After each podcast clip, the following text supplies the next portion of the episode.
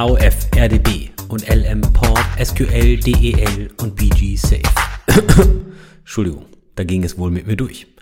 Das war nun nicht der Song mit freundlichen Grüßen von der Band Die Fantastischen Vier, sondern alles Begriffe von meiner Lieblingsdatenbank. Sofern die Technologie als Datenbank bezeichnet werden kann. Heute geht es um den Datenstrukturserver Redis. Aber nicht nur, was Redis ist, sondern mit einer Menge Wissen drumherum. Was ist Hyperlog-Log? Welche Use Cases hat Redis neben Caching? Was sind klassische Fallstricke beim Einsatz von Redis? Und wer ist eigentlich der Kopf hinter dieser Technologie? Das und noch viel mehr in der nächsten Stunde. Los geht's!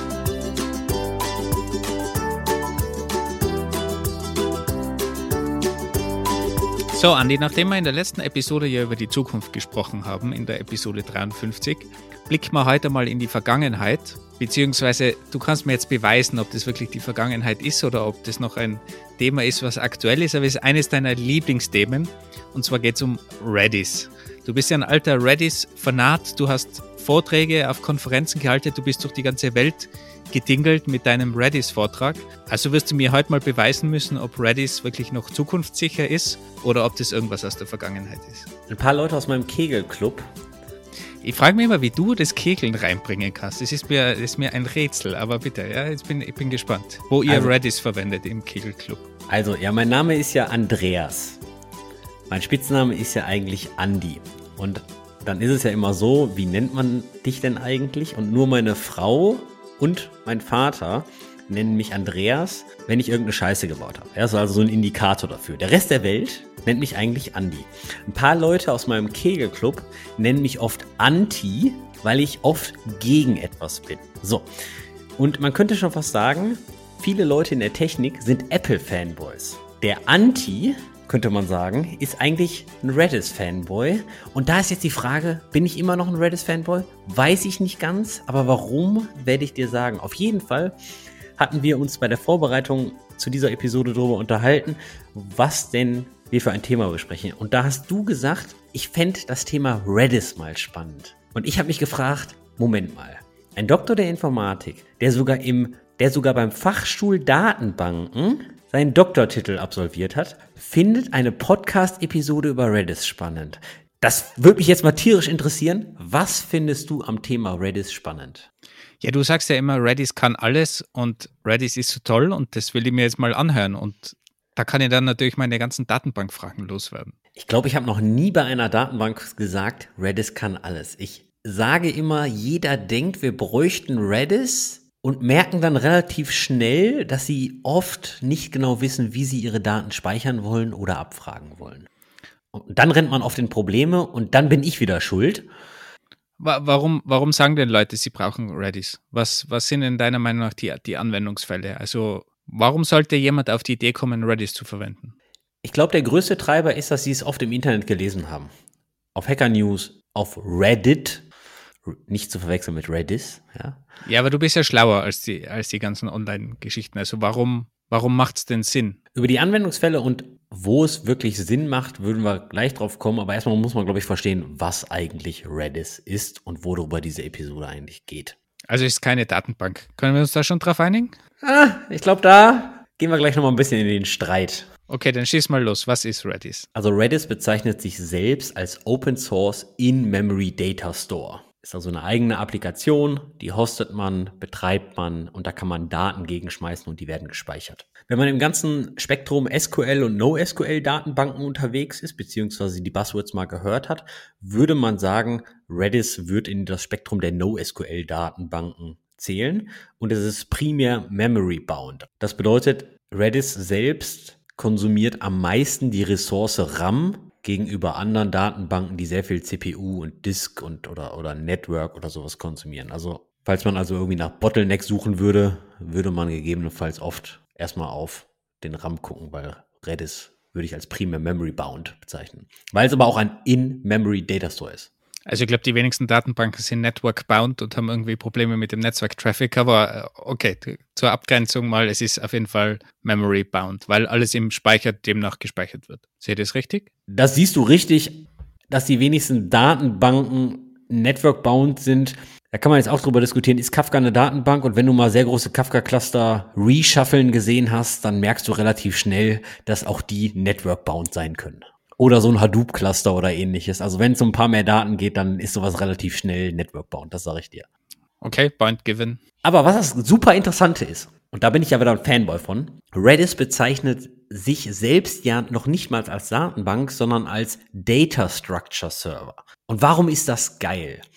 Die meisten NoSQL-Datenbanken supporten irgendwie Dokumente und da kannst du da Strings drin speichern oder wie Memcache nur Key Values, wo Value dann auch entweder nur Raw Bits sind oder so. Redis hat aber Support für native Datentypen. Das bedeutet, du kannst dort Strings, also ganz normale Zeichenketten speichern, Listen, Hashmaps, Sets oder Sorted Sets. Für die Leute, die nicht ganz versiert in den ganzen Datentypen sind, mal eine sehr High-Level Beschreibung. Sets sind eigentlich Listen mit Unique Values. Also jedes, jeder Wert in deinem Set kommt nur einmal vor, wohingegen du denselben Wert in mehrfach in eine Liste schreiben möchtest. Sorted Sets ist das gleiche wie ein Set, eine Unique Value, nur mit einem sogenannten Score, also eigentlich einer Zahl versehen und dann kannst du das sortieren. Jetzt könnte man sagen, ja, Moment, ein Data Structure Server mit Strings, Listen, Hashmaps und Sets und Sorted Sets ein bisschen schwach, oder? Ist richtig. Und jetzt kommt ja die Königsklasse, weswegen Redis auch sehr oft gefeiert wird. Das ganze Ding hat nämlich noch Support für speziellere Datenstrukturen, wie zum Beispiel Geospatial, Bitmaps oder das, was den meisten Leuten nicht sagen wird, Hyperlog-Log. Okay, bevor wir in die, in die speziellen Datenstrukturen einsteigen. Also wenn ich das zusammenfassen kann, ich kann da drinnen einfach mal Zeug abspeichern, Strings, Listen, Hashmaps, Sets oder auch komplexere Datentypen. Das heißt, ich brauche in meiner Applikation keine MySQL-Datenbank, sondern kann das Zeug einfach direkt da drin abspeichern und dann bin ich safe. Du kannst es immer drin abspeichern. Safe und Datenbanken ist ja immer so eine Frage.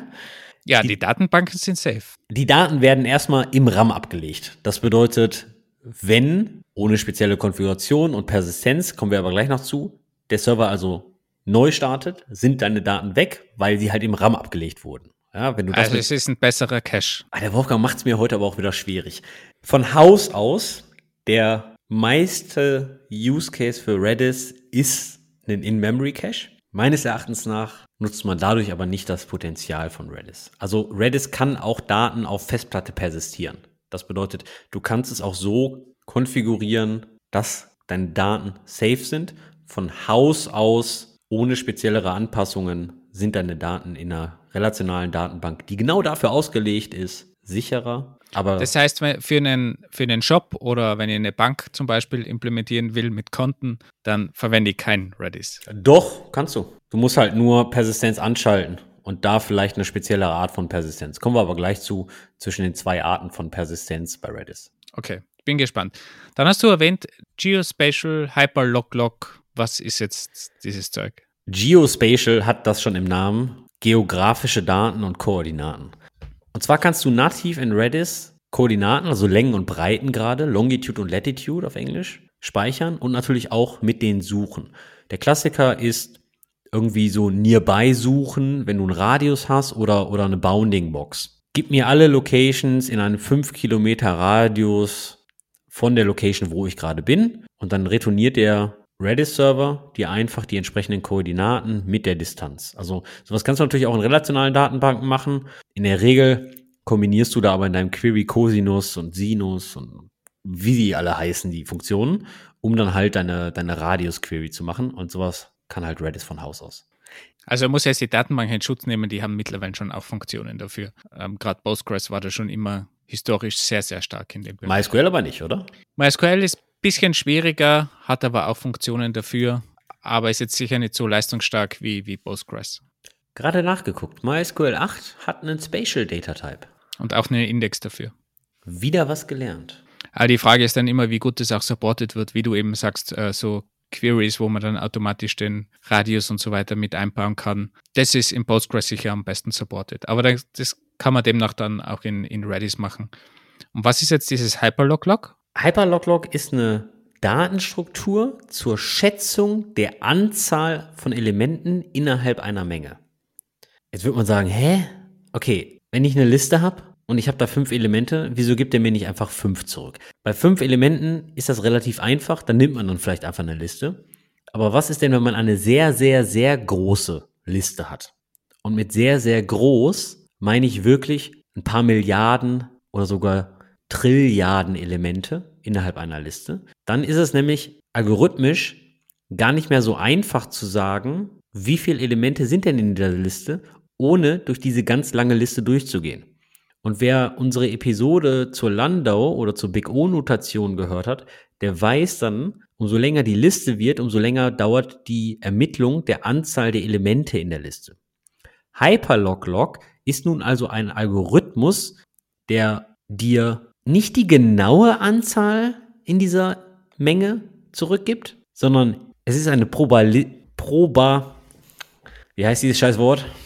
Probali Probabilis jetzt krieg es auch nicht mehr her. Probabilistisch. Es macht halt ein Estimate, ja, um zu sagen, wie viele Elemente sind denn in dieser Menge? Und dabei wird die Genauigkeit gegen eine effiziente Speichernutzung getauscht. Also Hyperlog-Log selbst nutzt maximal 12 Kilobyte, kann aber dafür die die Anzahl von Sets zurückgeben mit 2 hoch 64 Einträgen. 2 hoch 64 ist eine Zahl mit 20 Stellen. Also groß. Sehr groß. Also Hyperlog ist wirklich nur ein Algorithmus für sehr große Datenmengen und da, wo es darum geht, okay, wie viele Elemente habe ich denn jetzt hier in meinem Set? Also das, was in klassischen Datenbanken der Optimierer eh automatisch weiß, weil er Statistiken von allem mithält. Richtig, aber auch die Ermittlung dieser Statistiken wird halt dann bei jedem Query, bei jedem Insert und Co. mitberechnet, was dann wieder auf die Performance geht. Und was ist dann Anwendungsfall für sowas? Wann brauche ich sowas? Ein Anwendungsfall wäre zum Beispiel, dass du die eindeutigen Suchbegriffe auf einer High-Traffic-Website tracken möchtest. Stell dir vor Google und Google möchte einfach wissen, wie viele Unique-Suchbegriffe wurden denn in der letzten Stunde gemacht. Und dabei würden sie einfach jeden Suchbegriff in die Hyperlog-Log-Datenstruktur in Redis inserten. Und dann könnten die einfach sagen, Hyperlog-Log, gib mir mal die Anzahl der Elemente. Dann hätten sie diese Antwort. Du hast am Anfang auch Bitmaps erwähnt. Kannst du noch kurz erklären, was Bitmaps sind? Hast du schon mal File Permissions auf einem Linux-System gesetzt? In den letzten zehn Minuten wahrscheinlich nicht. Aber sehr wahrscheinlich schon mal ein paar in den letzten Wochen, oder? Also dieses Change Mod 0777 und dann auf irgendeine Datei. Natürlich. Wenn du mal irgendwelche Permission Error hattest, dann setzt du eh immer alles auf 777, ne? Alle Systemadministratoren und Security Menschen bitte einmal weghören. Dieses 0777 kann als Bitvektor repräsentiert werden und das kannst du zum Beispiel genau in einer Bitmap speichern, wo jedes einzelne Bit eine spezielle Permission darstellt. Natürlich kannst du sowas natürlich auch durch einen ganz klassischen String oder so darstellen, aber es ist natürlich deutlich effizienter, wenn du eine spezielle Datenstruktur dafür hast, die genau auf sowas ausgelegt ist. Aber wie läuft das jetzt? Habe ich dann da einen Bitmap-Vektor pro Eintrag oder speichere da ein großes Bitmap ab, was dann jedes Bit ein File darstellt oder sowas zum Beispiel? Oder einen Eintrag darstellt? Ja, das kommt ja ganz darauf an, wie du deine Datenstruktur selbst maintainst und wie groß der Bitvektor ist. Also wenn wir da mal dieses klassische Beispiel nehmen, wobei man gerade überlegt, eigentlich dieses Geschlechtsbeispiel mit männlich-weiblich, das wir auf der Uni auf und ab gebetet haben, immer als Beispiel für Bitmaps und andere Indexstrukturen, ist eigentlich auch ziemlich veraltet. Gibt es eigentlich ein gutes Beispiel, was 0 und 1 hat? In der Redis, Redis-Dokumentation gibt es ein Beispiel genau dafür, weil es gibt nämlich auch noch eine spezielle Datenstruktur, die nennt sich Bitfields. Und die sind genau für 0 und 1 Elemente ausgelegt. Und deren Beispiel ist, du möchtest wissen, welcher IoT-Sensor in der letzten Stunde gesendet hat. Und da stellen die dir ein Bitfield für jede Stunde und dann kannst du sagen, okay, Sensor 500 hat in der letzten Stunde gesendet und somit setzen die das Bit auf 1. Also wenn du wirklich nur 0 und 1 tracken möchtest, dann kannst du allein Bitfield nehmen. Und wenn du halt wirklich einen richtigen Bitvektor brauchst, dann würdest du halt eine Bitmap nehmen. Aber wie ist jetzt der Anwendungsfall? Speichere ich da einen großen Vektor ab? Oder ich habe immer einen Key. Ich, ich rufe ja alles anhand eines Primary Keys ab, oder? Es ist alles in Redis anhand von dem Primary Key gespeichert. Ja, bei einer Bitmap hast du den Key und dann hast du noch ein Offset und dann eine Value. Und der Offset kann bis zu 2 hoch 32 sein und das repräsentiert Bitmaps in der Größe von 512 Megabyte. Das bedeutet, dein Bitmap-Vektor kann eine ganze Menge sein. Und wenn du von mir aus deine File-Permissions so viel machen möchtest, kannst du es halt auch machen. Aber das wird dann zu einem Key gespeichert. Ich habe einen genau. Key und dann habe ich 512 Megabyte einen Bitvektor dazu. Ganz genau. In Redis fängt erstmal generell alles mit einem Key an. Und diesen Key musst du auch kennen oder die halt irgendwie zusammensetzen. Also es ist eine Key-Value-Datenstruktur und der Value kann dann aber verschiedene Formate annehmen. Das kann dann eben Geospatial sein oder eine Bitmap oder ein, ein String oder auch eine Map dann intern nochmal. Ganz genau. Es ist eine klassische Key-Value-Datenstruktur wie Memcache, die zum Beispiel, wo halt aber Value dann ein spezieller Datentyp sein kann. Also wenn ich dann zum Beispiel Maps verwende als Format, dann habe ich eigentlich eine Map von einer Map, oder? Weil ich in Key ja Key Lookup habe und als Value habe ich dann eigentlich nochmal eine Map. Das ist richtig, wenn du die erste Dimension, weil die erste Dimension ist ja dann der Redis-Server. Also der Redis-Server selbst, wenn du so wissen, so möchtest, ist eine sehr, sehr große Generic Map. Ja, also du, ich habe zwei Lookups dann. Ich habe einmal den ersten Primary Key Lookup und dann habe ich noch, kann ich noch mal einen Lookup in der Map haben im Value. Ja, richtig, obwohl du natürlich den ersten Lookup, der ist ja transparent für dich, weil das ist ja dann die Funktionalität des Redis-Servers, wie du das abfragst. Du kannst ja zum Beispiel sagen, du hast einen speziellen Befehl, um das fünfte Element in einer Liste zu kriegen, zum Beispiel. Und wenn du das machst, dann sagst du dem Redis-Server ja bereits, dass deine Datenstruktur, auf die du zugreifen möchtest, eine Liste ist. Und somit gibst du dem ja den Key mit. Somit ist der erste Lookup in deiner Generic Map, dem Redis-Server, ja transparent für dich und davon kriegst du ja eigentlich gar nichts mit. Also ihr fragt dann zum Beispiel ab, gib mir den fünften Freund von Andy und Andy ist der Primary Key und dann bekomme ich das fünfte Element, den fünften Freund. Ganz genau. Und das ist dann eine Zeichenkette, weil innerhalb einer Liste man Zeichenketten speichern kann. Das heißt aber, wenn wir es jetzt wieder im Vergleich setzen zu klassischen Datenbanken, ich habe keinen Sekundärindex, den ich hinzufügen kann. Ich kann nicht mehrere Indizes hinzufügen. Ich habe immer einen Lookup anhand des Primary Keys, also anhand meines Keys, den ich festlege. Ganz genau. Du musst halt deinen Key, auf den du zugreifst, musst du halt kennen, beziehungsweise irgendwie stabil berechnen können. Warum sollt ihr denn überhaupt Redis verwenden, wenn ihr das auch in der MySQL speichern könnte?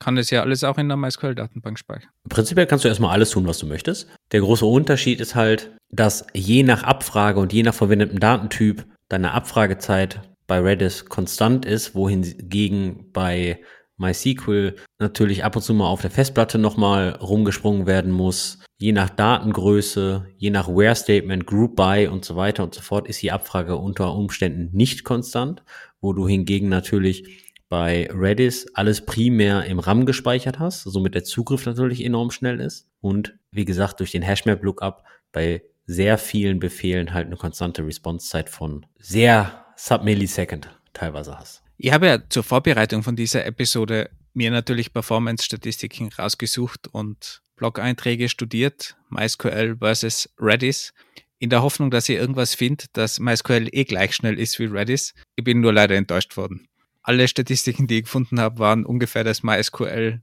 doppelt so viel Zeit pro Anfrage braucht wie Redis. So im Schnitt, wenn ich so diese Graphen vergleiche. Ist natürlich ein unfairer Vergleich, muss man auch sagen. Eine Datenbank ist für was anderes gedacht oder eine MySQL-Datenbank ist für was anderes gedacht und ich habe da natürlich Transaktionen, Sicherheit, dass das auf der Festplatte auch landet, gespeichert ist, Garantien. Aber muss die, ich muss mich leider enttäuschen, habe nichts Gegenteiliges gefunden, obwohl ich im Kopf gehabt habe, dass es mal sehr knapp war für manche Use Cases, aber habe leider nichts mehr dazu gefunden. Also wer wirklich sehr, sehr schnellen Zugriff braucht und auf die restlichen Sachen verzichten kann, was eine klassische relationale Datenbank anbietet, das heißt Transaktionen, die ganze Sicherheit, Userverwaltung, komplexe SQL-Queries, Indizes, der ist natürlich mit Redis gut bedient und kann da sehr viel Speed natürlich rausholen. Es ist natürlich ein völlig unfairer Vergleich, ja. Du vergleichst ja ungefähr gerade ein Gewächshaus mit einem Tesla. In Bezug Jetzt auf, bin ich gespannt, was was ist, aber vielleicht beantwortet es lieber nicht, weil sonst.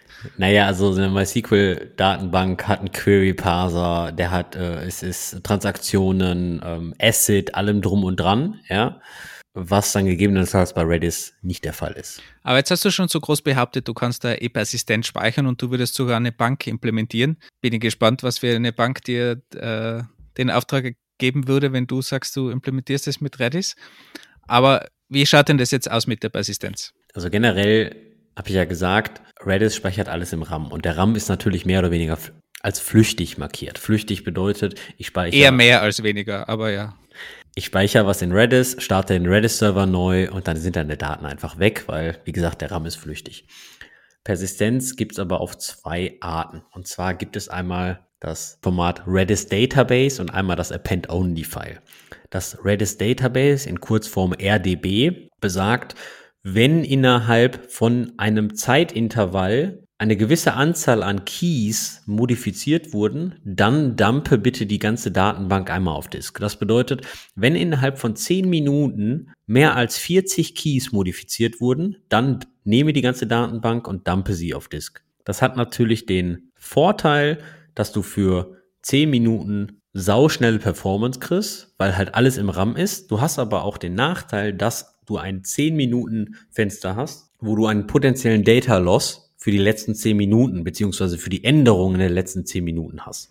Und wie erklärst du das der Bank, dein, deinem Auftraggeber, dass du nur 10 Minuten sicher bist? Ich würde auch keine Bank in Redis implementieren, aber der Bank würde ich sagen, nimm doch lieber Append-Only-File. Und Append-Only-File besagt, jeder Befehl, jeder Schreibbefehl, der an Redis gesendet wird, wird erstmal in ein File appended. Also das bedeutet set counter 1, set counter 1, set counter 1.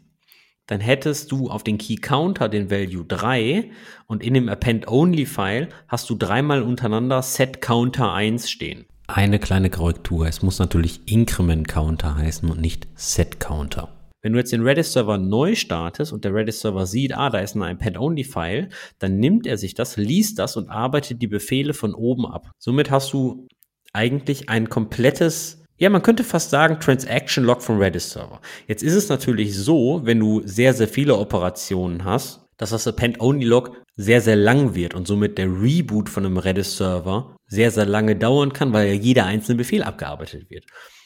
Du kannst auch das Append-Only-File compacten lassen. Das ist ein Prozess, der geht über dein Append-Only-File, schaut sich die ganze Sache an und würde dann diese dreimal Set-Counter 1 auf Set-Counter 3 modifizieren. Dass du somit die Befehle einfach compactest, dass somit, dass der Restart von einem Redis-Server zum Beispiel schneller ist. Und jetzt kommt der Clou. Du kannst natürlich auch das Redis Database Format mit dem Append-Only-File kombinieren. Wird das Ganze dann langsamer im Betrieb? Weil die musst du ja ständig in irgendeiner Datei schreiben, die dann auf die Platte wahrscheinlich gespeichert wird. Also ich muss wahrscheinlich nicht warten drauf, weil ich nicht kein klassisches Transaktionssystem habe, aber ich muss das natürlich irgendwie rauspushen. Ja, langsamer ist immer so ein komisches Wort. Besonders wenn wir über Performance sprechen. Ich würde mich mal aus dem Fenster lehnen und sagen, Natürlich hat Append-Only-File einen Overhead, aber dieser Overhead wird bei weitem nicht eine Sekunde sein. Und so, das bringt mich zu meiner nächsten Frage, ist das relevant für dich? Weil das kommt wirklich ganz stark auf die Implementierung, auf die Detailimplementierung von Redis an. Was die ja machen könnten ist, Redis könnte ja bei aktivierter Append-Only-File-Persistierung beim Start zwei Threads hochfahren. Einmal den Hauptthread von Redis, der nimmt die Schreibbefehle entgegen und führt diese aus. Und der zweite Thread kümmert sich nur um die Persistierung des Schreibbefehls. Und somit hättest du mit Inter-Thread-Kommunikation dein Overhead wieder minimiert, weil du das, das Append-Only-File natürlich in einem zweiten Thread schreiben würdest. Nachteil wäre natürlich dann in der Hinsicht, dass du wieder ein minimales Zeitfenster hättest, wo du Datenverlust hast. Aber ganz im Ernst, ich glaube, dieses Zeitfenster wäre so klein, das garantiert dir MySQL auch nicht.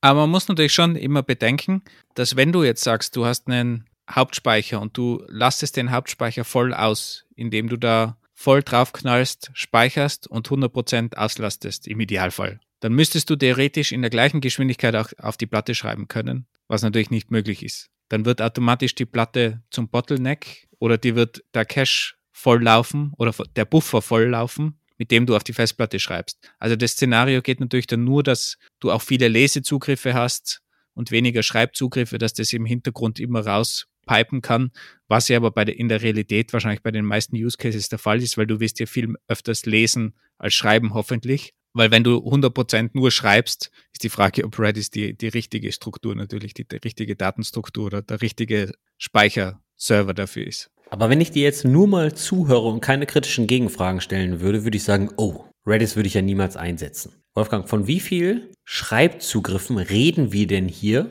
dass die Platte nicht mehr nachkommt, ein String, irgendwas zwischen 100 Zeichen dauerhaft auf die Platte zu schreiben? Drum sage ich ja, also die meisten Workloads sind hoffentlich read-heavy und damit hast du dieses Problem nicht. Aber wenn du jetzt davon ausgehst, dass du es voll auslasten willst, dann hast du da natürlich auch wieder ein Bottleneck. Und wenn Angenommen, wir hätten einen Use Case, der knallt an das Schreiblimit der Festplatte. Du hast da natürlich auch noch ein paar Buffer, die du erstmal füllen musst. Es geht ja nicht immer sofort drauf, sondern der hat natürlich auch Write Caches etc. etc. Also da hängen noch ein paar technische Layer zwischen. Die ist die erste Baustelle, die zweite Baustelle. Wenn du wirklich so einen Use Case hast, dann schadest du deine Schreibzugriffe sowieso über mehrere Redis Nodes und dann wendest du einen Algorithmus wie Consistent Hashing an, wo du einfach deine Schreibzugriffe über mehrere Redis-Server schadest. Aber das wende ich ja sowieso an, egal ob jetzt eine klassische relationale Datenbank Redis oder sonst was verwende, wenn das klassische Sharding-Algorithmus. Ja, richtig, aber durch die Verteilung der Schreibzugriffe und durch Consistent Hashing hast du, solltest du deine Schreibzugriffe recht gut balancieren können und somit sehr, sehr schnell deine einzelnen Platten entlasten. Aber das geht schon wieder hier in High-Performance-Optimierung, wo natürlich auch Redis angewendet wird, gar keine Frage. Hat Redis irgendwie so eine Cluster-Variante oder setzt ihr das eigentlich immer als auf einem Single-Host ein? Architekturtechnisch hat Redis ein Cluster, ist noch gar nicht so alt, habe ich selbst noch nicht genutzt, weil das Cluster-Konzept ein bisschen anders ist. Das würde ich jetzt für diese Episode erstmal zur Seite schieben. Da können wir mal eine eigene Episode machen, was eigentlich ein Cluster ist und warum zum Beispiel das Redis-Cluster-Konzept eher Client-heavy ist gegenüber einem Cassandra-Cluster eher Server-heavy.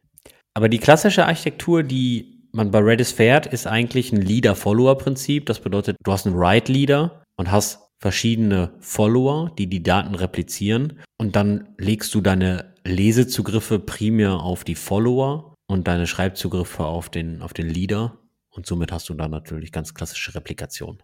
Muss ich für diese Replikation dann dieses Band-Only-File haben? Nein, musst du nicht. Und die Replikation läuft dann asynchron oder wie, wie läuft die ab? Ja, genau. Kannst natürlich verschiedene Buffer noch konfigurieren und wie lang darf das hinterherhängen und so weiter und so fort. Wie, wie bist denn du eigentlich in die, in die ganze Redis-Schiene reingedriftet und was war dein Anwendungsfall, wo du dann Redis lieben gelernt hast? Ist alles schon ein bisschen her. Wir haben ja jetzt 2023. Das bedeutet, das war, das ist knapp zehn Jahre her. In meinem, kurz nachdem ich bei Trivago angefangen habe, kam die Systemadministrator zu uns und die hatten sehr, sehr viel Knowledge im Bereich MySQL, aber wir hatten halt auch Redis in verschiedenen Situationen eingesetzt und irgendwann sagten die zu uns, Hammer, unser Monitoring-System spuckt halt in ganz komischen Intervallen immer so eine 500 aus auf der Webseite. Das bedeutet Server-Error und wir verstehen nicht warum. Kann sich das mal wer ansehen. Und dann bin ich da tiefer rein, tiefer rein, tiefer rein, tiefer rein und im Endeffekt hat sich herausgestellt, unsere Redis-Datenbank skaliert nicht. Das heißt, du hast Redis gar nicht eingeführt damals? Nee, Redis, Redis war schon da. Es war der Haupteinsatz von Caching-Systemen war Memcache damals. Und ich glaube, wir hatten ein oder zwei Redis-Instanzen. Als ich dann gegangen bin, war das Bild andersrum. Auf jeden Fall Grund von diesen kontinuierlichen Outages auf der Webseite war eigentlich folgender. Wir hatten einen großen Redis-Server, der hatte so irgendwie so 150, 180 Gigabyte Daten in einer Redis-Instanz. Sie wurden alle im RAM gehalten und wir hatten Persistenz aktiviert über das Redis Database Format. Und ich hatte gerade gesagt, wenn innerhalb von 10 Minuten 40 Keys geändert werden, dann nimmt er diese ganze Datenbank und schreibt die auf Disk. Diese 10 Minuten und diese 40 Keys kann man natürlich konfigurieren. Du kannst auch 60 Minuten und 3000 Keys draus machen, aber ist ja irrelevant. Der Punkt ist, umso mehr man schreibt in sehr kurzer Zeit, umso öfter wird die ganze Datenbank auf Platte persistiert. Und um eine Datenbank zu persistieren, brauchst du ja eine Kopie der Daten mehr oder weniger. Beziehungsweise du musst wissen, ich möchte jetzt persistieren und du musst ja wissen, welche Daten sollen denn persistiert werden. Was Redis intern gemacht hat, der hat sich also diese 180 Gigabyte Datenbank genommen, hat diese Page Table mit den ganzen Pointern und allem drum und dran kopiert und hat dann die auf Platte geschrieben.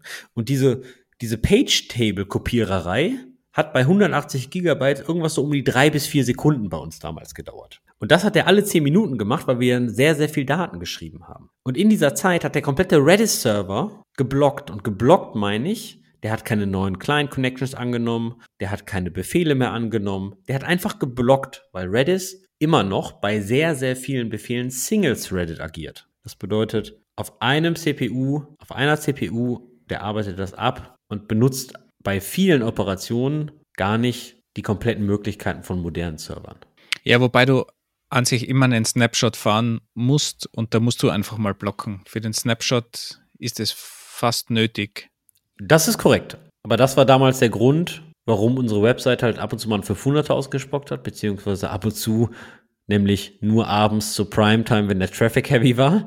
Und das war so ein bisschen doof. Weil ich konnte es nicht reproduzieren und ich habe es super lang nicht verstanden. Und dann bin ich halt so tief nach Redis rein und habe mich da mehr und mehr und mehr mit beschäftigt. Wir haben auch Segmentation Faults gefunden auf FreeBSD, die haben wir dann mit dem Autor noch gefixt und allem drum und dran. Da kann ich auch den Pull Request nochmal in den Show Notes verlinken. Sehr interessant, wie wir das dann gedebuggt haben. Auf jeden Fall ist dann irgendwie die ganze Sache entstanden und es ist primär mit einer Hassliebe entstanden. Aber inzwischen habe ich mich halt so tief eingearbeitet, dass ich diese Datenbank echt ähm, lieben gelernt habe. Und wie hast du es damals gelöst dann?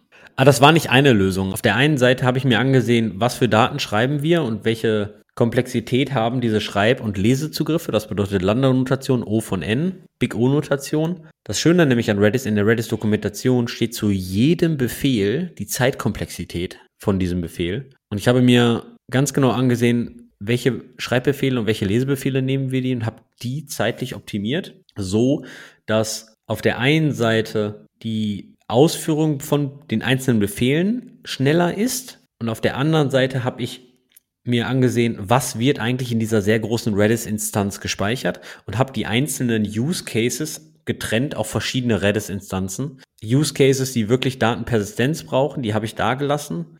Use Cases, die klassisches Caching haben, das bedeutet, die dann wirklich einfach mal bei einem Neustart weg sein können, habe ich auf einen anderen Redis-Server verschoben, damit man einfach A, eine kleinere Datenmenge pro Redis-Server hat und somit dieser Copy von der Page-Table nicht mehr so lang braucht.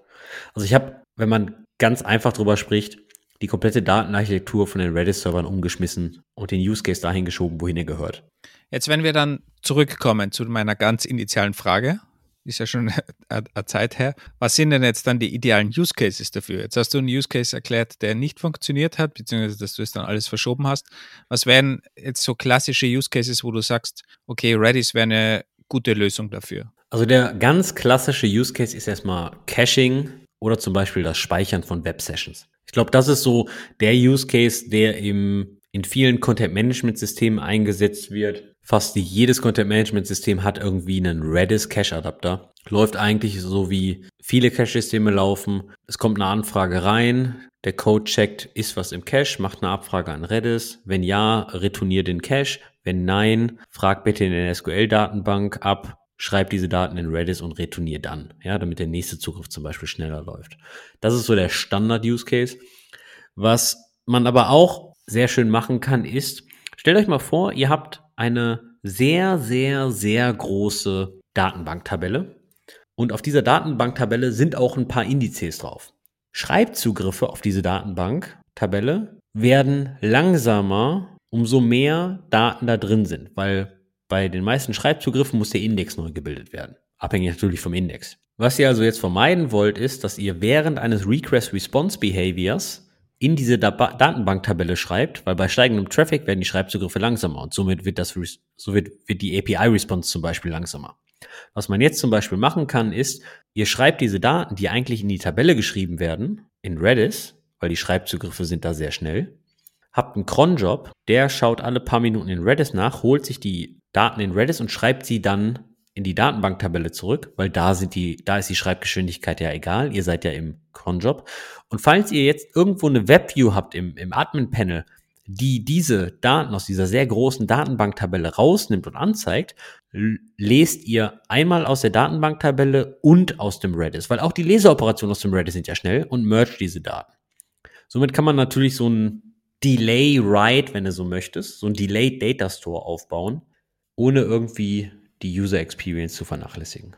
Ein anderer Use Case ist aber auch klassische Message Queues oder beziehungsweise eher PubSub hatten wir in Episode 52 auch drüber gesprochen, asynchrone Verarbeitung und PubSub, weil Redis supportet auch PubSubs oder sogar neuerdings auch Streams. Ja, wer so ein bisschen an Kafka denkt, sich aber nicht das Schiff Kafka hinstellen möchte und nicht, nicht jedes Kernfeature von Kafka braucht, kann zum Beispiel auch Redis Streams nutzen. Also da gibt es verschiedene Anwendungsfälle. Welche Anwendungsfälle hast du schon so gesehen?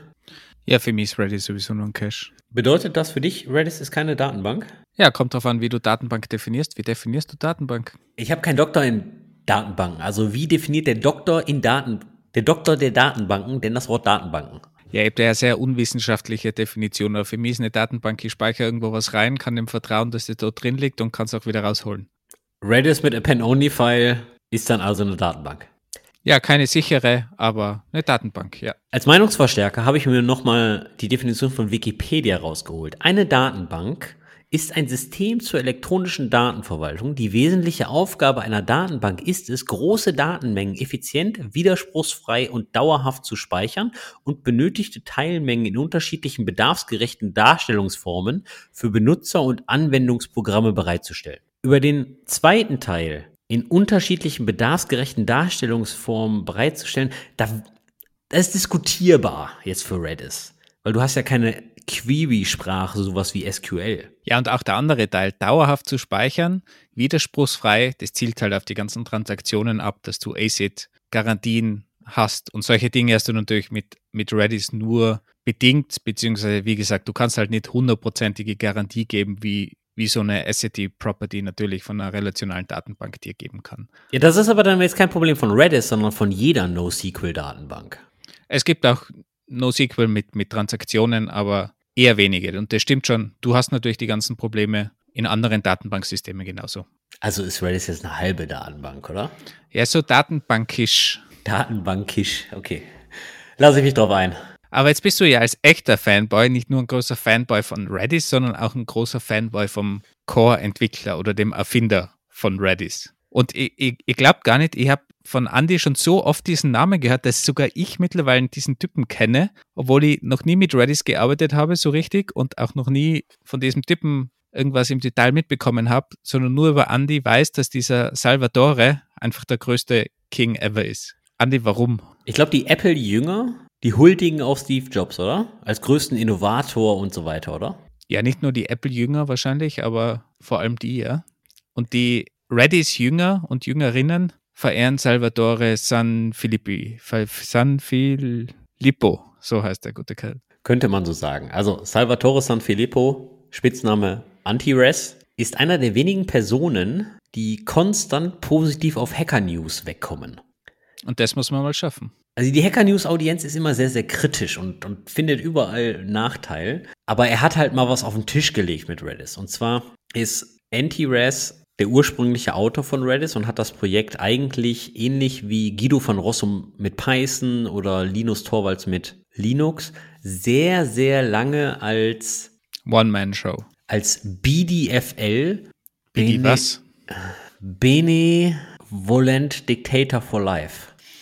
So heißt es ja, wenn ein, wenn eine Person immer noch unglaublich starke Influenz auf ein Open Source Projekt hat. Er hat auf jeden Fall das Projekt super lange getrieben und ist dadurch natürlich auch sehr bekannt geworden als ein sehr, sehr guter C-Programmierer. Denn viele Leute sagen, C muss man nicht mehr lernen und so weiter. Viel zu viele Fehler und C ist super unlesbar. Öffnet mal den Redis Source Code. Das ist für mich so ein Beweis, dass man auch lesbaren C-Code schreiben kann. Außerdem, ich meine, C ist super. Man kann, sich, man kann sich in keiner anderen Sprache so schön selber ins Knie schießen. Das ist wunderbar. Das ist nicht falsch, das ist richtig.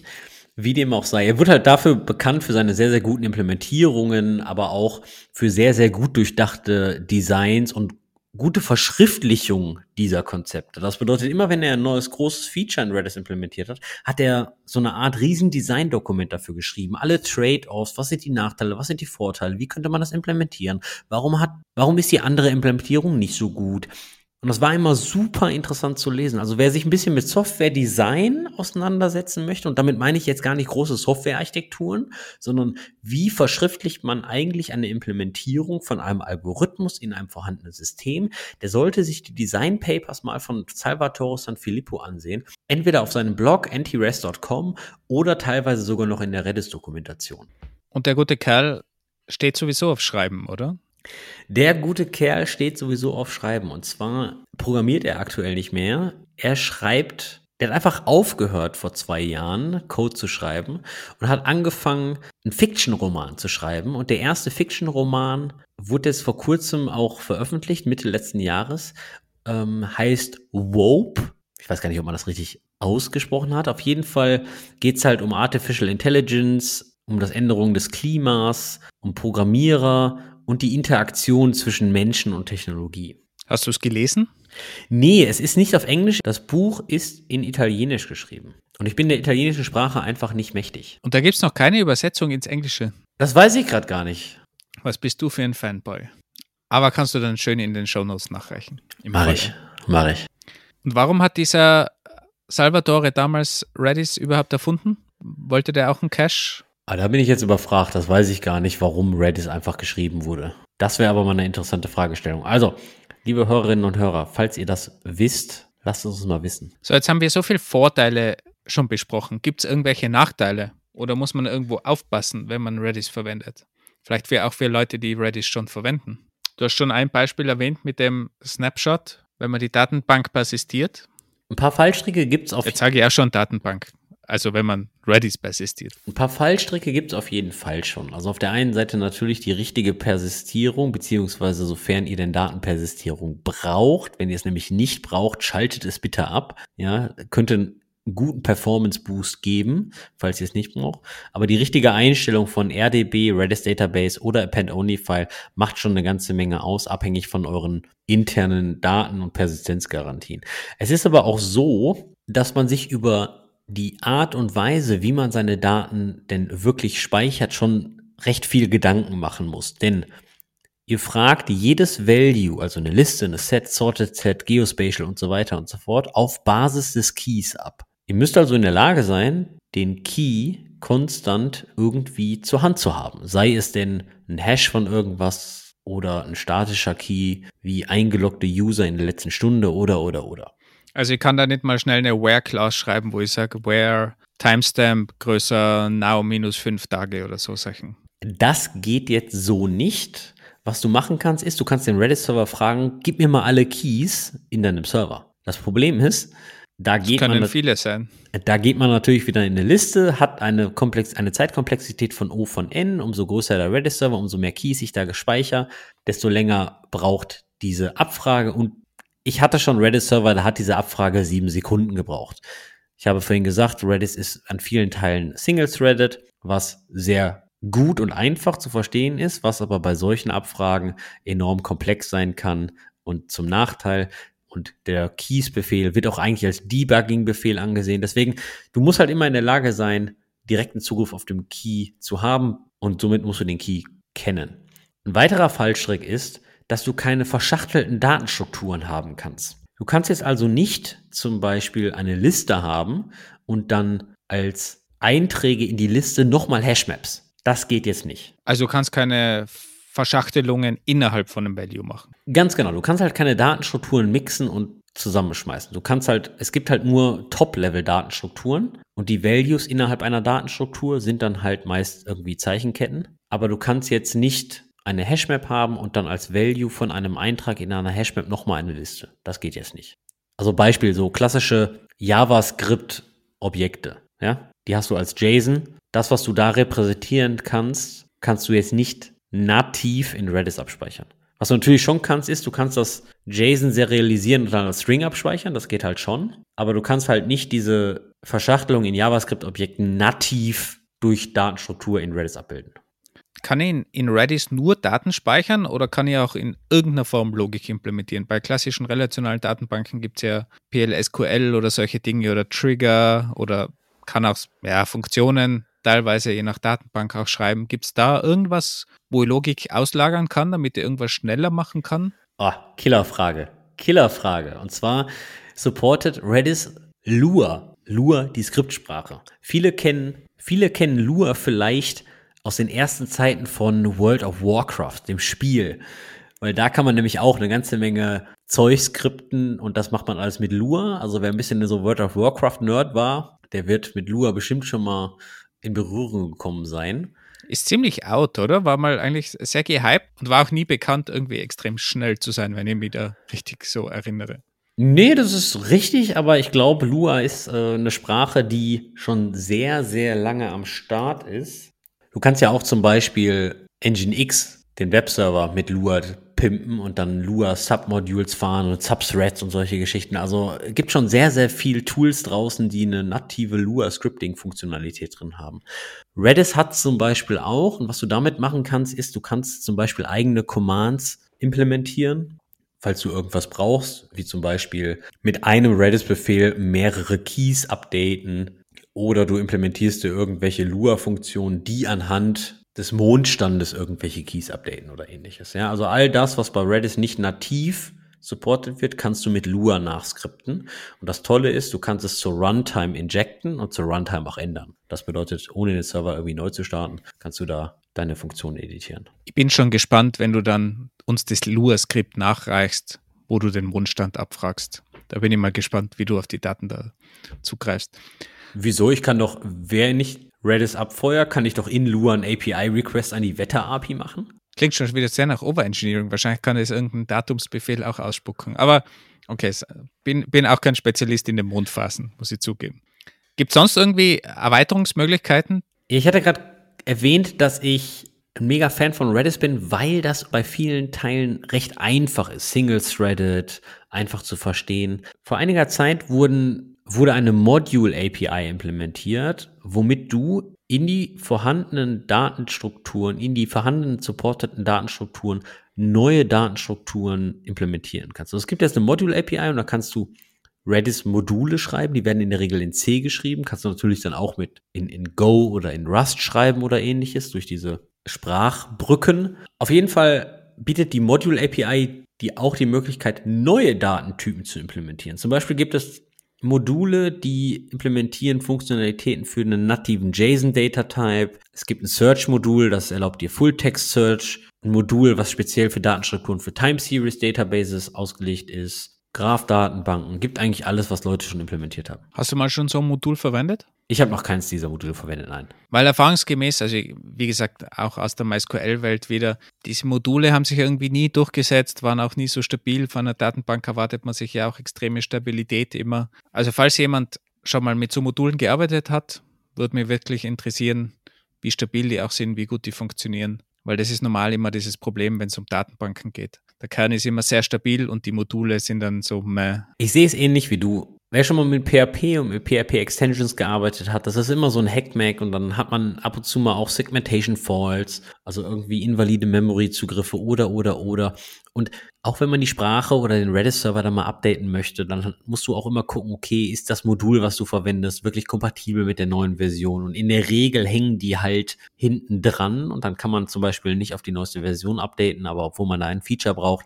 Also das ist unter anderem auch ein Grund, warum ich bisher noch kein Modul verwendet habe. Nicht, weil ich nicht denke, dass die Funktionalität super wäre, doch falls ich wirklich den Bedarf von einer Time Series Database habe oder von einer Time Series Datenstruktur, dann überlege ich mir halt, ob ich mir nicht eine Time Series Datenbank daneben stelle. Dasselbe für eine Graph-Datenbank. Oder muss ich wirklich ein JSON abspeichern? Also brauche ich das ganze JSON und brauche ich das JSON in dem Subkey abfragbar? Oder, Oder speicherst du es einfach als String? Genau. Was ja immer geht, ja. Oder als Search, da gucke ich auch, ob ich mir nicht eine, eine Search Engine wie eine Elasticsearch oder Open Search da hinstelle oder, oder, oder. Jetzt hast du PHP schon erwähnt und du hast ja am Anfang erwähnt, dass so ein klassischer Use Case eigentlich die Session-Verwaltung ist, also das Session-Caching. Und jeder, der PHP verwendet, weiß ja auch, dass die Sessions normalerweise einfach in Dateien gespeichert werden. Aber sobald man PHP verteilt, also über mehrere Nodes hinweg, braucht man irgendwo einen zentralen Session-Speicher. Und da wird sich natürlich Redis anbieten. Wird, glaube ich, auch oft verwendet, wenn ich das richtig verstanden habe. Wie kann ich denn jetzt Redis aus PHP ansprechen? Brauche ich da einen eigenen Client? Wie kompliziert ist das jetzt ganz konkret, wenn ich da jetzt einen Redis-Server hochfahre? Wie kann ich denn mit dem kommunizieren? Das ist sogar PHP-unabhängig. Prinzipiell gibt es für jede Programmiersprache Client-APIs, sowie auch einen MySQL-Connector oder eine MySQL-Library. Gibt es dann auch für Redis eine Library. Da baust du ebenfalls eine Connection auf, ähnlich wie bei MySQL oder Postgre oder ähnliches. Und dann kannst du ganz normal mit Textbefehlen mit Redis kommunizieren, weil das Protokoll. Aber ist das im Hintergrund irgendwie eine HTTP API, die man ganz simpel anspricht, oder ist das schon irgendein binäres Protokoll, wo man dann wirklich auch vielleicht einen C-Client oder so braucht, wie jetzt bei, bei MySQL? Das Protokoll selbst ist, soviel ich weiß, ein Klartext-Protokoll, was du aber auch binär übertragen kannst. Das einfachste ist, was du machen kannst, du startest dir einen Redis-Server und connectest via Telnet drauf und dann kannst du eigentlich schon mal loslegen. Also es ist nichts Kompliziertes, das ich würde mich aus dem Fenster lehnen und würde sagen, das HTTP-Protokoll ist komplexer als das Redis-Protokoll. Also du kannst im Prinzip dann auch den Client komplett in PHP nativ schreiben und brauchst jetzt keine externe CE-Bibliothek oder ähnliche Sachen. Genau, weil es ist eigentlich nur, du öffnest ein Socket und sendest ein paar Zeichenketten rüber, die wirklich nicht komplex sind. Es ist natürlich schon bevorzugt, wenn du jetzt nicht gerade Interesse hast, das Redis-Protokoll nachzuimplementieren, würde ich schon empfehlen, nutzt eine dieser Redis-Libraries, aber in der Regel sind die Libraries dann nativ in der Sprache implementiert und nicht in C. Gut, jetzt habe ich da meinen Redis-Server. Jetzt, wenn ich in einer Firma arbeite, gibt es ja oft diese Anforderungen von oben, gibt es da Support, das ist ja wieder Open Source. Wie verankert ist das Ganze? Bekomme ich da irgendwo Support, wenn ich einen Problemfall habe? Wie ist da die Tools-Landschaft rundherum? Also sprechen wir da jetzt von irgendeinem kleinen Open-Source-Projekt von dem guten Salvatore oder ist es eine ganze Industrie? Also Redis würde ich inzwischen nicht mehr als kleines Open-Source-Projekt bezeichnen. Ich denke, das ist schon einer der meistgenutzten Datenstrukturen, Server auf der ganzen Welt. Ist aber auch so, dass sich mit der Zeit natürlich durch die Popularität des Redis-Servers da natürlich auch ein Business rumgebaut hat.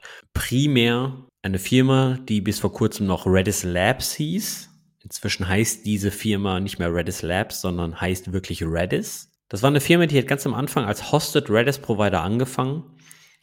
Mitte 2015, also vor acht Jahren, haben sie es irgendwie geschafft, dass der Lead Developer, also Salvatore Sanfilippo, also Anti-Res, für diese Firma arbeitet.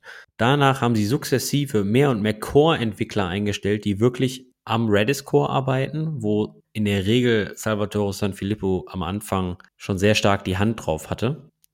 Und dadurch bekam Redis Labs dann der offizielle Sponsor von dem Open Source Projekt. Und dann hat meines Erachtens nach so ein bisschen das Corporate Thinking angefangen. Ja, da hat so ein bisschen die, die kleinste Violine der Welt die Regierung übernommen, nämlich das Geld. Und dann ging es so ein bisschen rund. Okay, irgendwie haben sie dann so ein Enterprise Deck gemacht und dann haben sie Redis Modules implementiert und dann haben sie dann so Online Marketplace gebaut, wo du Module zertifizieren lassen kannst und auch kaufen kannst. Und dann haben, dann fing es an mit den Lizenzänderungen. Dann haben sie nämlich alle Redis-Module von AGPL auf die Lizenz von Apache 2 mit einer Common Clause geändert und später dann auf eine eigene Lizenz, auf die Redis Source Available Lizenz, halt um irgendwie ein bisschen die Konkurrenz in Schach zu halten.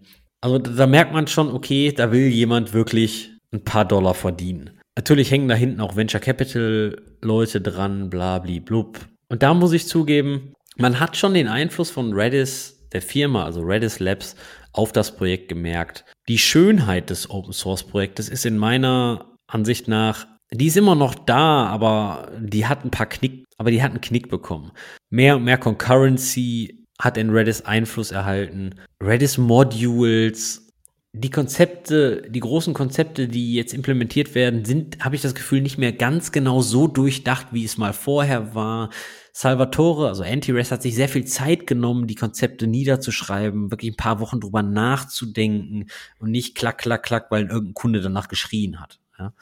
Und das finde ich immer, das finde ich jetzt schade, aber ja gut, die Welt ist halt nicht immer so, wie ich sie haben möchte, was?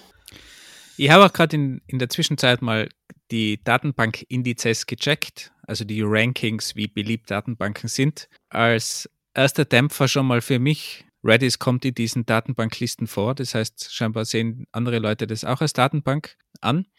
dbengines.com ist so, glaube ich, eine der bekanntesten. Die listen Redis auf Platz 6. Andere Indizes, die ich gefunden habe, da schwirrt Redis so auf Platz zwischen 8, ja, 9, so in der Gegend herum. Also es ist durchaus eine beliebte Datenbank und wenn man sich so anschaut rundherum, da schwirren so DB2 von IBM, Elasticsearch, MongoDB, Postgres, klarerweise MySQL, Oracle, Microsoft SQL Server, SQLite mittlerweile auch und Microsoft Access unter den Top 10. Also es ist schon ein Data Storage, der unter den Top 10 in allen Rankings eigentlich liegt und demnach natürlich auch einen großen Stellenwert hat, muss man schon sagen, ja. Und gibt es jetzt auch wie lange schon? Muss ich jetzt wirklich nachgucken? Natürlich. Du mal was für deine Episode und dein Geld. Meine Güte. Hm, hm, hm. Für meine Episode. Du hast dir die gewünscht. Hey, jetzt fange ich an googeln an. Wenn ich schneller bin, bekomme ich ein Bier. Du lachst jetzt, ich meine das ernst? Ja. 2009, 10. Mai, Initial Release. Ja, Moment, muss ich kontrollieren. Wann? 2009. Ja, ist korrekt. Natürlich, ich habe immer recht. 22. März 2009, First Comet. Okay, dann darfst du jetzt nochmal die Frage beantworten. Ich habe gerade, Redis selbst gibt es anscheinend seit 2009. Ich habe gerade mal das Git-Repository geklont und habe mal ein Git-Log minus minus reverse gemacht und der erste Commit war am 22. März 2009. An einem Sonntag. Dieser Mann hat es wohl wirklich am Wochenende gestartet zu hacken. War anscheinend ein Side-Project. Da sieht man wieder deine Liebe für Overengineering. Du schaust da im Git-Repo nach. Ich gehe einfach auf die Wikipedia-Seite von Redis. Da steht Initial Release 10. Mai 2009, vor 13 Jahren. Ist Wikipedia als Quelle inzwischen in der Akademik angekommen? Darf man das benutzen? Man darf es immer benutzen, aber man darf es nur nicht als Quelle angeben. So, und wieso tun wir das jetzt hier im Podcast? Ja, du hast es ja eh double gecheckt. Dafür haben wir dich hier. Verstehe, verstehe. Okay, lass ich so durchgehen. Und ich habe jetzt auch gelernt, dass man was Git Reverse, Double Reverse, was, wie, wie war dieser Befehl? Git Log minus minus Reverse. Schmeiß dir das Git Log. Also Git Log gibt dir in der Regel den letzten Commit ganz oben und wenn du Git Log minus minus Reverse rausspuckst, dreht er das ganze Ding um. Und somit hast du den ältesten Commit oben. Ja, wieder was gelernt. Jetzt waren wir gerade bei dem professionellen Support durch Redis Labs und das ist eine bekannte Datenbank will ich nicht sagen, Datenstruktur, Datenspeicher, Server, ja, egal. Wie schaut es denn mit dem ganzen professionellen Hosted-Angeboten aus? Cloud-Provider, kann ich das auf GCP, AWS einfach so irgendwo hochfahren, gemanagt? Also sowas lassen die drei Hyperscaler, Google Cloud, Amazon und Azure sich natürlich auch nicht entgehen. Die Antwort ist ja, du kriegst dann gemanagten Redis. Bei GCP, bei Google Cloud Plattform heißt das Memory Store. Bei AWS heißt es Elasticache und bei Azure heißt es Azure Cache for Redis. Da kannst du dir das ganz einfach nur zusammenklicken. Da muss man natürlich ein bisschen gucken, was du für eine Architektur möchtest, weil in der Regel haben die dieses klassische Leader-Follower-Prinzip. Ich bin mir gar nicht sicher, wer von den dreien wirklich ein Cluster anbietet, weil ein Cluster zu betreiben ist halt schon nochmal ein bisschen was anderes bei Redis. Und du hörst es auch schon bei Azure im Namen. Deren primäre Use Case ist dann Azure Cache ja, also als Cache-Use-Case. Da muss man auch ein bisschen gucken, bieten die alle irgendwie eine Persistenz an mit Redis Database, also RDB oder Append-Only-File. Aber das sind da alles immer Details, die man sich ja eh sowieso mal reinziehen muss, wenn du einer dieser Hyperscale-Angebote wahrnimmst. Aber prinzipiell, wenn du Redis als Cache nimmst, nutze das. Ich glaube, das ist kein schlechtes Angebot. Zu den Preisen kann ich, zu den Preisen kann ich da nichts sagen, aber Redis selbst ist jetzt auch nicht super schwierig zu betreiben, weil es eine sehr gut geschriebene, sehr gut konfigurierte Software ist. Fällt dir was auf bei den drei Namen von GCP, Amazon und Azure? Ja, zweimal, kommt, zweimal Cache und einmal Memory. Da kommt nirgends Datenbank vor in diesen Namen. Die haben das verstanden. Ja, weiß ich nicht, weil, weil Amazon zum Beispiel in Elasticache, da kannst du wählen zwischen Redis und Memcached. Und Memcached ist ganz klar keine Datenbank. Und bei Memory Store und GCP Memory Store kannst du auch Memcached oder Redis wählen. Also deren Use Case ist halt eine ganz andere Geschichte und ich glaube, die sind halt so früh gestartet, damit, ja, vielleicht war es damals wirklich noch nicht so die Datenbank, die es heute ist. Ich denke, aber weißt du was, ich würde mich darauf einlassen. Wenn du, wenn du sagst, okay, du hast jetzt hier jemanden, der wirklich Postgre programmiert oder eine Oracle oder was weiß der Geier nicht. Ja, logisch, die Leute werden ganz klar sagen, Redis, was, geh mal weg mit deinem Kinderspielzeug. Ja, komm mal aus, geh mal aus deinem Sandkasten da raus, ja, und nutz mal eine richtige Datenbank. Bei solchen Leuten, da würde ich sagen, jo, stimmt, ihr habt recht, ja, weil, weil ihr bewegt euch in Sphären, da, ihr habt, glaube ich, ein ganz anderes Verständnis als Datenbanken. Für mich als ganz einfacher, simpler Programmierer, ich möchte mit dem Ding kommunizieren und Daten abspeichern. Das ist für mich eine Datenbank. Und das macht Redis eigentlich ganz gut, glaube ich. Also von meinem dummen Verständnis einer Datenbank, Redis ist dann eine Datenbank. Und GCP, Amazon und Azure, ich glaube, da sind wir uns einig, die overengineeren ja auch, oder? Was hat das mit Overengineering zu tun? Ja, die würden zum Beispiel Redis ja nie als Datenbank nehmen. Wenn ich sowas sehe wie BigQuery und Spanner, irgendwie eine Datenbank, die weltweit in Sub-Milliseconds irgendwelche Daten speichern muss, ja, ich glaube, ich würde würde mich aus dem Fenster lehnen und sagen, die haben andere Anforderungen. Ja, ich glaube, wir können das schon unter Datenbank lassen, aber die Konsistenzgarantien werden nicht gegeben. Aber um ehrlich zu sein, du brauchst sie in 99 Prozent der Fällen wahrscheinlich auch einfach nicht. Und, es sei denn, du bist eine Bank. Und ganz abgesehen davon würde mich mal interessieren, wie viele Leute in MySQL wirklich Transaktionen überhaupt verwenden. Ich glaube eigentlich, dass das auch irgendwo im 5%-Bereich oder so liegt. Ich glaube, das ist so ähnlich wie früher hat man bei Word immer behauptet, der klassische User, der verwendet so drei bis vier Prozent von dem Funktionsumfang von Word oder, oder Excel. Und ich glaube, so ähnlich ist es oft bei Datenbanken auch. Ich hatte gedacht, du sagst jetzt, der klassische Word-User sagt immer, Clippy nervt und hat es nie verwendet.